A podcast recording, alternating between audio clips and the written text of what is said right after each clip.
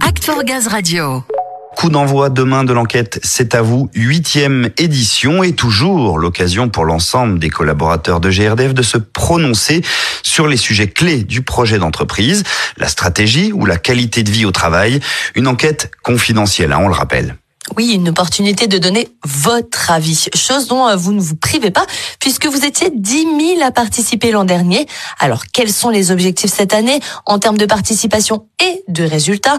On va voir tout cela tout de suite avec tes invités, Samuel. Et pour la décrire et la présenter, cette étude C'est à vous 2022, j'accueille Amélie Beck, directrice d'études BU Opinion BVA Group. Bonjour. Bonjour, avec nous également Eric Velli, délégué relations sociales à la direction ressources humaines et transformation. Bonjour Eric. Bonjour. Je le disais, on va la présenter évidemment cette étude et rappeler au passage ses objectifs. Et là, pour le coup, Eric, c'est à vous.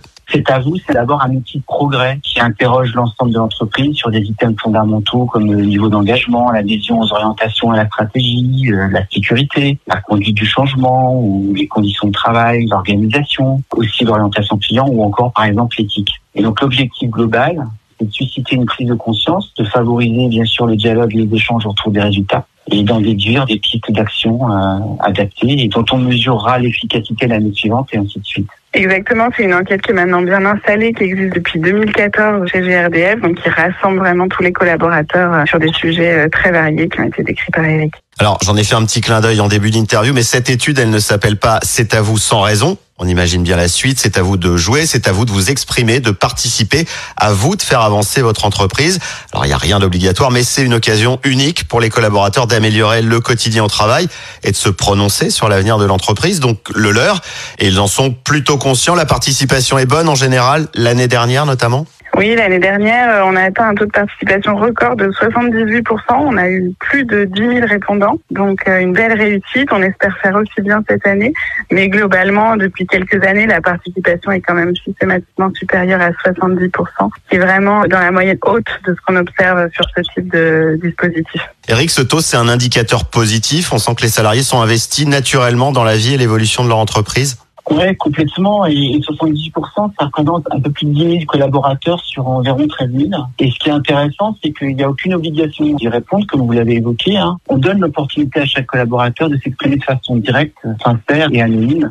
Donc avoir un taux de réponse de ce niveau, forcément, ça donne une grande crédibilité et valeur à l'enquête. Vous l'avez dit, Eric, et vous avez bien fait de le souligner, chacun peut s'exprimer de manière volontaire, mais anonyme aussi. Comment ça va se passer concrètement, Amélie? Alors très concrètement, le 15 mars, tous les collaborateurs vont recevoir un mail qui va les inviter à participer à l'enquête, donc un mail envoyé par BVA. Ils vont cliquer sur le lien présent dans le mail et ils accéderont directement euh, au questionnaire. Ensuite, ils auront jusqu'au 5 avril pour le compléter. Pendant le terrain, euh, BVA enverra aussi d'autres mails euh, aux éventuels non participants pour leur rappeler que l'enquête est en cours et qu'ils ont encore le temps de répondre. Donc on enverra quelques relances de ce type pendant le terrain d'enquête. Et pour ces réponses en ligne, je sais que vous avez renforcé la sécurité cette année, la cybersécurité d'ailleurs. Exactement. Euh, alors ça paraît peut-être un peu technique et ça sera relativement transparent en fait pour les répondants. Mais euh, cette année, l'accès au questionnaire va se faire via une connexion SSO, donc euh, Single Sign-On. très concrètement, en fait, l'année dernière, chaque collaborateur recevait un lien personnalisé pour se connecter à l'enquête, un lien unique qu'il était le seul à avoir dans son mail pour accéder au questionnaire. Et cette année, tout le monde va recevoir le même lien de connexion et l'identification va se faire automatiquement au moment de l'accès au questionnaire à travers la reconnaissance du Maya du collaborateur, de l'identifiant Maya. Bon, très bien, une sécurité renforcée donc et toujours cette notion d'anonymat pour répondre sereinement. Alors même si la participation n'a rien d'obligatoire, avoir la possibilité de s'exprimer sur tous ces sujets, c'est une chance. Chaque opinion compte, Eric.